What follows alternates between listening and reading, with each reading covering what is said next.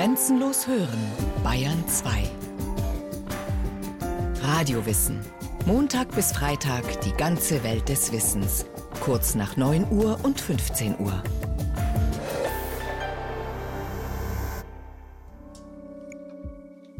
Anerkennung ist ein wundersam Ding.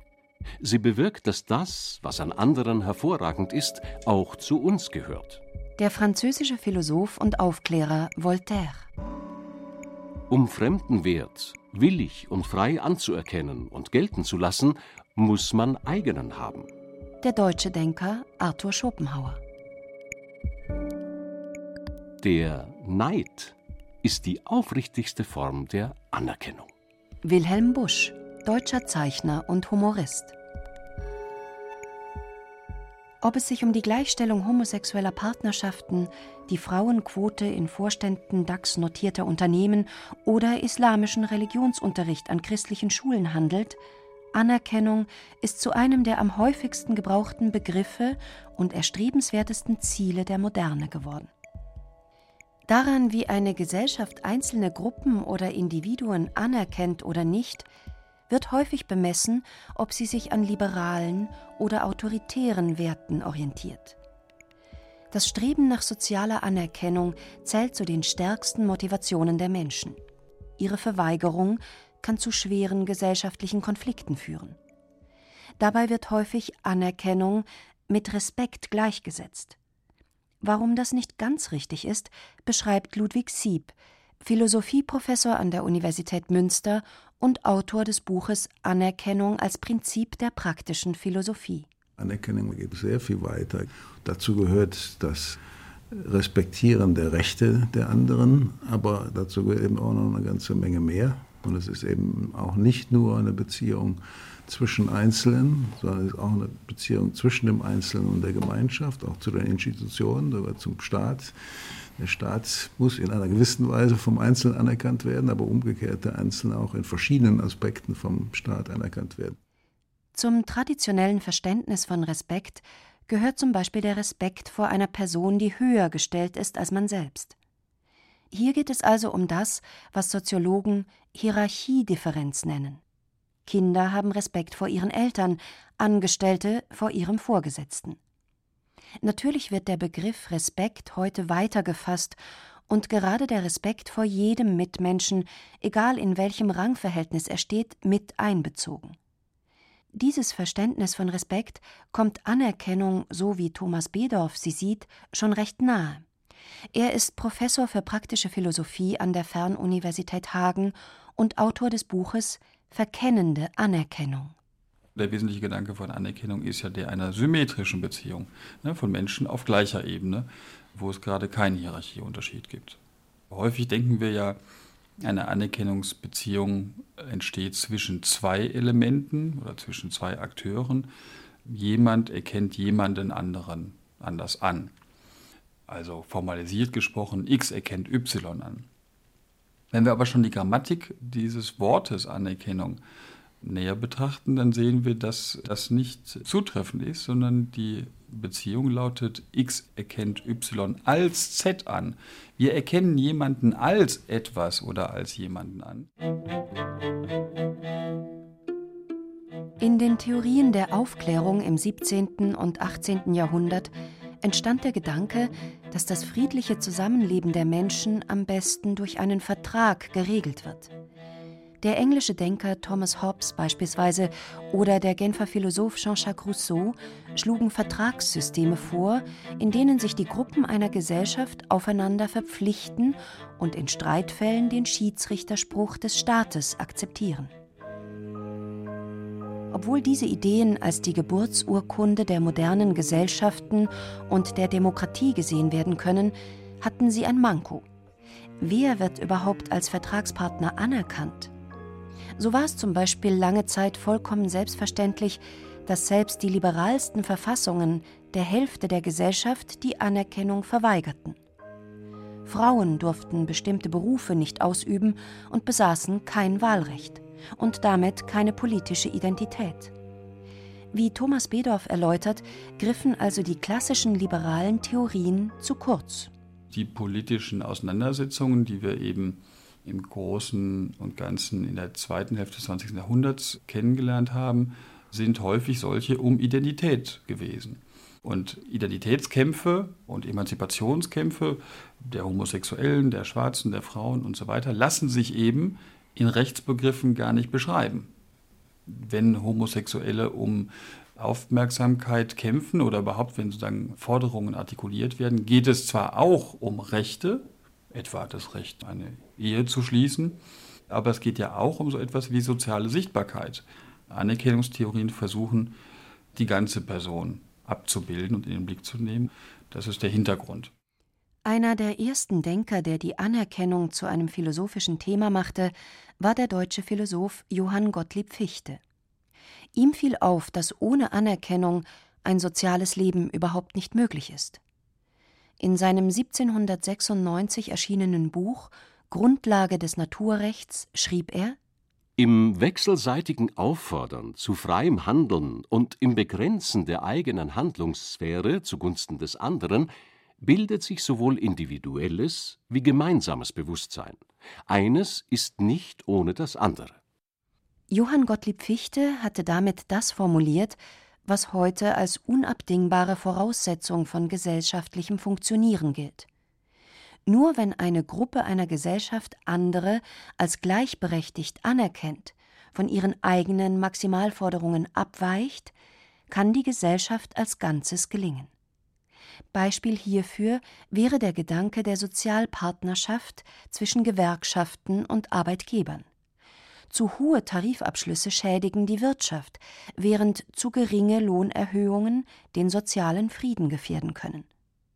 Der Münsteraner Philosoph Ludwig Sieb sagt über diese Position Johann Gottlieb Fichtes dem ging es darum zu zeigen, dass Menschen nicht isolierte Atome sozusagen sind, sondern nur durch ganz bestimmte Beziehungen zu ihren Mitmenschen überhaupt zu dem werden, was sie sind, also Personen oder bewussten Wesen. Also er wollte gegen so einen Isolationismus, auch gegen Vertragstheorien, die immer von irgendwelchen fertigen Personen, die dann zu anderen erst in Beziehung treten, die Theorie setzen, dass wir alle erst durch bestimmte Beziehungen zueinander zu dem werden, was wir sind. Einen Schritt weiter als Johann Gottlieb Fichte ging sein Philosophenkollege Georg Wilhelm Friedrich Hegel. In seiner 1807 erschienenen Arbeit Phänomenologie des Geistes, einem der am schwersten verständlichen Texte der Philosophiegeschichte, setzt er sich unter anderem mit dem Verhältnis zwischen Herr und Knecht auseinander. Hegels verblüffende Pointe obwohl der Herr rechtlich über dem Knecht steht, ist er jedoch auf dessen Anerkennung angewiesen. Ja, er wird überhaupt dadurch erst zum Herrn. Das Gleiche gilt für den Knecht. Der Philosoph schreibt, Die Bewegung ist also schlechthin die gedoppelte beider Selbstbewusstseine. Sie anerkennen sich als gegenseitig sich anerkennend. Das einseitige Tun wäre unnütz, weil was geschehen soll, nur durch beide zustande kommen kann. Ein großer Bauernhof beispielsweise wäre ziemlich schnell ruiniert, wenn der Gutsherr die Fähigkeiten seiner Untergebenen zum Kühemelken oder Korndreschen keiner Anerkennung würdigt, sondern sie als selbstverständlich sieht. Umgekehrt würde der Knecht den Bestand des Hofes riskieren, wenn er ständig gegen dessen Besitzer arbeitete. Nur durch wechselseitige Anerkennung, so der Münsteraner Philosoph Ludwig Sieb, können beide ihre Rolle ausfüllen. Wenn ich nur in einem Herr-Knecht-Schaftsverhältnis lebe, dann kann ich nicht mal als selbstbewusste Person existieren, weil derjenige, der mich da anerkennt, ist ja dazu gezwungen. Und wenn mich jemand nur gezwungenermaßen anerkennt, eben weil er nicht anders kann, dann ist das keine wirkliche eine Anerkennung muss symmetrisch und reziprok sein. Also der eine muss genauso viel vom anderen kriegen, wie er ihm gibt. Dabei ist Anerkennung jedoch nicht zu verwechseln mit Toleranz oder Duldung. Dulden heißt eigentlich irgendwie beleidigen, weil es immer so heißt, ich bin eigentlich hier er und dich dulde ich. Ich lasse es dazu. Das ist der Begriff Toleranz, während Anerkennung eben auf den höheren Stufen sowas wie Zuwendung, sogar bis zu Freundschaft und Liebe reicht.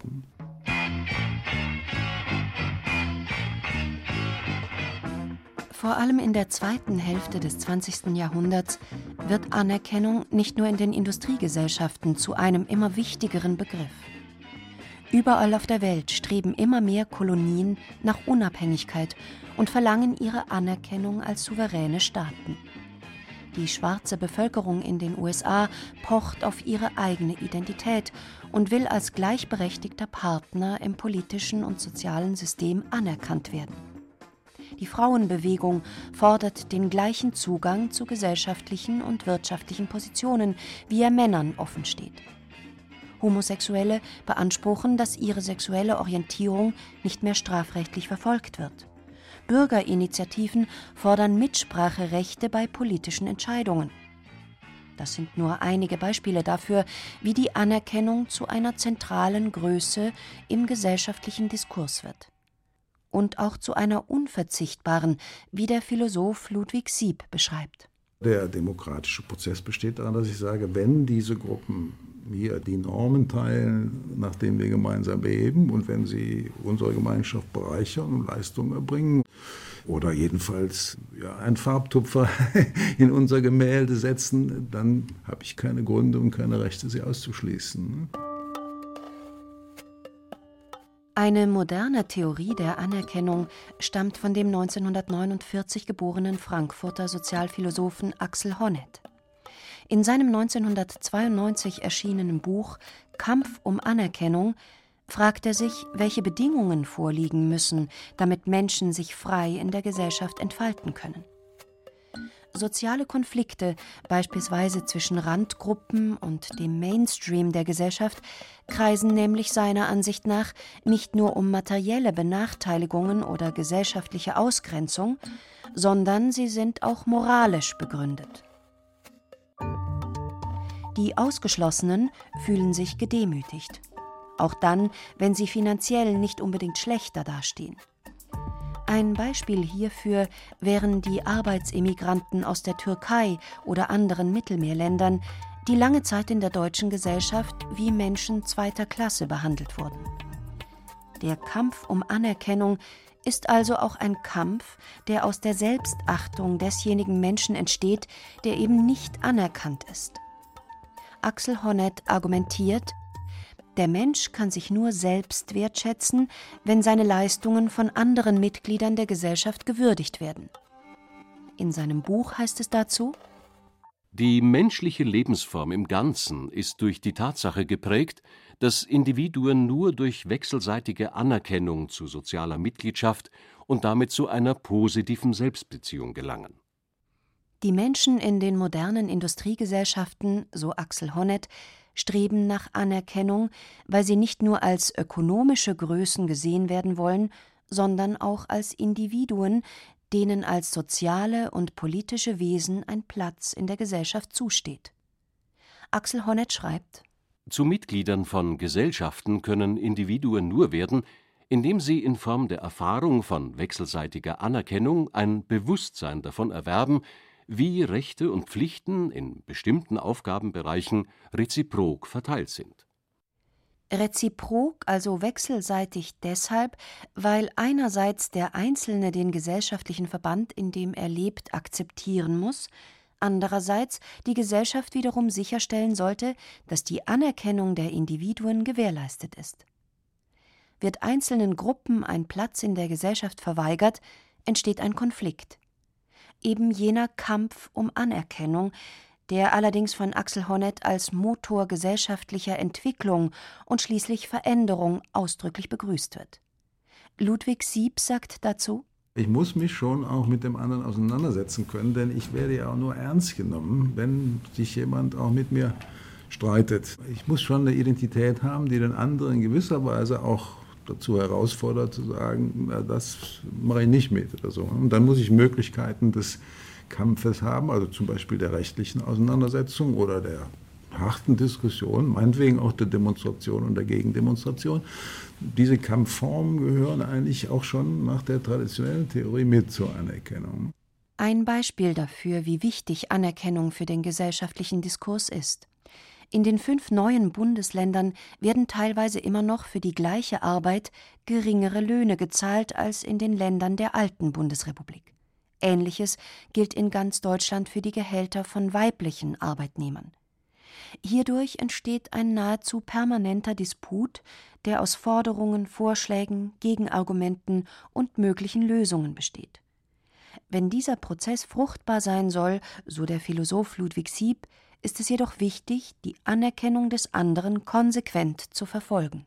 Es gibt natürlich die unterste Stufe, dass man den anderen in seiner Integrität respektiert oder gelten lässt, dass man ihn nicht verletzt, äh, ihm seine elementaren Rechte nicht nimmt, dass man ihn toleriert in dem Sinne, dass man ihn eben zulässt in unserer Gesellschaft. Und dann aber kommen eben deutlich anspruchsvollere Stufen, dass ich eine gewisse Solidarität entwickle, dass man sich wechselseitig unterstützt. Menschen sind nun mal auf Kooperationen angewiesen und können sich nicht bloß isoliert voneinander verhalten. Und es genügt auch nicht nur die elementaren Rechte zu respektieren, denn man muss ja gemeinsam an den Normen auch arbeiten, unter denen wir leben. In der Demokratie mussten sie eben jeden als Gesprächspartner äh, in Bezug auf die Normen, die wir uns geben wollen, akzeptieren. Das ist ein wesentlich höherer Grad von Anerkennung. Der Kampf um Anerkennung, so der Hagener Philosoph Thomas Bedorf, kann darüber hinaus zu einer Strategie werden, mit deren Hilfe sich Menschen unter anderem auch als soziale und politische Akteure überhaupt erst erfahren und begreifen. Anerkennung ist ein Teil des sozialen Spiels.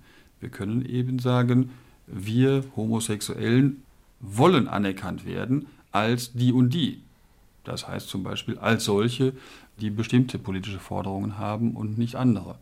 Das heißt aber ja nicht, dass die Personen, die sich unter diesem Banner versammeln, nicht vielfältige andere persönliche oder Anteile ihrer Persönlichkeit haben, sondern strategisch erzeugte zu einem bestimmten politischen Zweck zum Beispiel.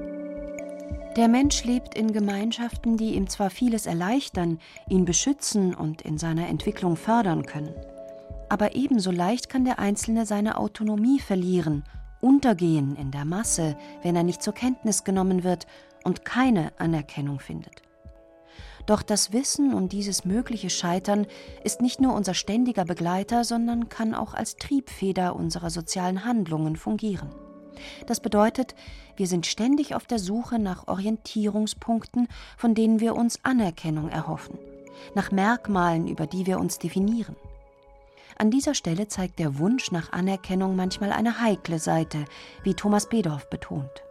Anerkennung kann nach hinten losgehen. Man muss aufpassen, dass man nicht sozusagen den Identitätsforderungen blind auf den Leim geht. Dem muss man auch theoretisch Rechenschaft tragen oder Rechenschaft ablegen. Denn in diesen Anerkennungstheorien ist ja die Gefahr enthalten, dass jede Gruppe beliebige Identitäten mit beliebigen Begründungen aufstellen könnte und dafür Anerkennung fordern kann. Unterschiedliche Formen dieser Art von erwünschter Anerkennung waren im Jahr 2014 zu beobachten. In Katalonien wurden die Stimmen immer lauter, die eine Loslösung von Spanien und die Schaffung eines unabhängigen Staates forderten.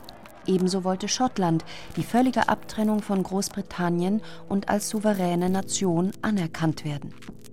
Ein völlig anderes Phänomen in Bezug auf eine vorgeblich verweigerte Anerkennung waren Demonstrationen, vor allem in Ostdeutschland, gegen eine angebliche Islamisierung Deutschlands können solch ausgesprochen suspekte Ideen mit Hilfe des Anerkennungsmodells erklärt werden? Der Münsteraner Philosoph Ludwig Sieb versucht eine Antwort das Gefühl, den Gewinn, den sie durch die Wiedervereinigung eigentlich einstreichen wollten, ne, nämlich das Niveau, was man sozusagen im Westfernsehen bewundern konnte, selber zu haben. Das haben viele nicht gekriegt. Ne? Und dann haben sie gedacht, warum nicht? Wer, wer ist daran schuld? Ne? Und dann kommt man natürlich auf die Idee, dass einem die Leute da was wegnehmen. Ne? Auch, dass sie sozusagen eine Kultur zerstören, zu der ich eigentlich gehören wollte, obwohl ich lange Zeit nicht dazu gehört habe. Ne? Und jetzt habe ich das Recht dazu zu gehören und jetzt wird die mir vielleicht kaputt gemacht. Ne? So erkläre ich mir das ein wenig. Auch über diesen Anerkennungsbegriff. Die Anerkennung als der Deutsche, der zu den wirtschaftlich und wissenschaftlich Führenden gehört, die haben sie nicht richtig erfahren. Wie gefährlich das Gefühl verweigerter Anerkennung werden kann, beschreibt auch eine Studie des Psychiaters und ehemaligen CIA-Mitarbeiters Mark Sageman. Er analysierte die Lebensläufe von 400 islamistischen Terroristen und fand heraus, bevor sie sich einer Terrorgruppe zugehörig fühlten, hatten sie lange Phasen sozialer Nichtanerkennung durchlebt. Kontakte über das Internet hatten sie meist in eine Gemeinschaft geführt, in der sie sich gesehen und anerkannt fühlten. In der schlimmsten Konsequenz waren sie nun bereit, ihr Leben im Kampf gegen eine Gesellschaft zu geben, die ihnen die Anerkennung verwehrt hatte. Das letzte Wort in Sachen Anerkennungstheorie der Gesellschaft ist sicher noch nicht gesprochen. Im Gegenteil. Denn wie in kaum einer Epoche zuvor verändert sich die Welt in einem rasanten Tempo. Und mit ihr die Gesellschaften und deren Zusammensetzung aus immer wieder sich verändernden Gruppen, die nach Anerkennung streben. Hinzu kommt noch die Anwaltsfunktion von Menschen, durch die sich Gruppen artikulieren können, die über keine zureichende oder gar keine Stimme verfügen. Das gilt beispielsweise für die Anerkennung der Rechte und Ansprüche geistig Behinderter oder der Tiere. Der Philosoph Ludwig Sieb man kann da vieles entnehmen aus den klassischen Theorien, aber man muss sie heute ändern in Bezug auf unsere Demokratie, Menschenrechte, Gewaltenteilung, Rechtsstaat, äh, Multikulturalität. Da muss schon eine andere Theorie der Anerkennung noch her. Zum einen muss man diese nach festen Berufen, Funktionen und Ständen gegliederte Gesellschaft aufgeben. Die haben wir nicht mehr. Ne? Zum Zweiten muss man auch die Existenz einer einzigen allumfassenden Religion aufgeben. Das haben wir auch nicht mehr. Die Familie ist sehr viel mehr partnerschaftlich. Die Kinder stehen sehr viel mehr im Vordergrund, als es in den alten Familien noch zur Hegelzeit gestanden haben. Genauso ist das in den Arbeitsverhältnissen. Im 21. Jahrhundert ist Anerkennung zu einem zentralen Begriff einer offenen demokratischen Gesellschaft geworden. Der Münsteraner Philosoph Ludwig Sieb sieht in ihr eine Art Nagelprobe für das friedliche und auf gegenseitiger Achtung basierende Zusammenleben moderner Gemeinschaften. Denn deren Struktur ist heute wesentlich komplizierter und vielfältiger, als sie noch zu Zeiten der Aufklärung war.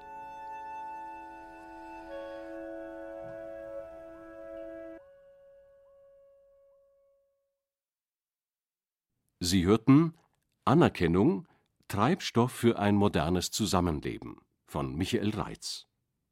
Es sprachen Annette Wunsch und Martin Vogt. Technik Christiane Schmidbauer-Huber, Regie Markus Köbnick. Eine Sendung von Radio Wissen.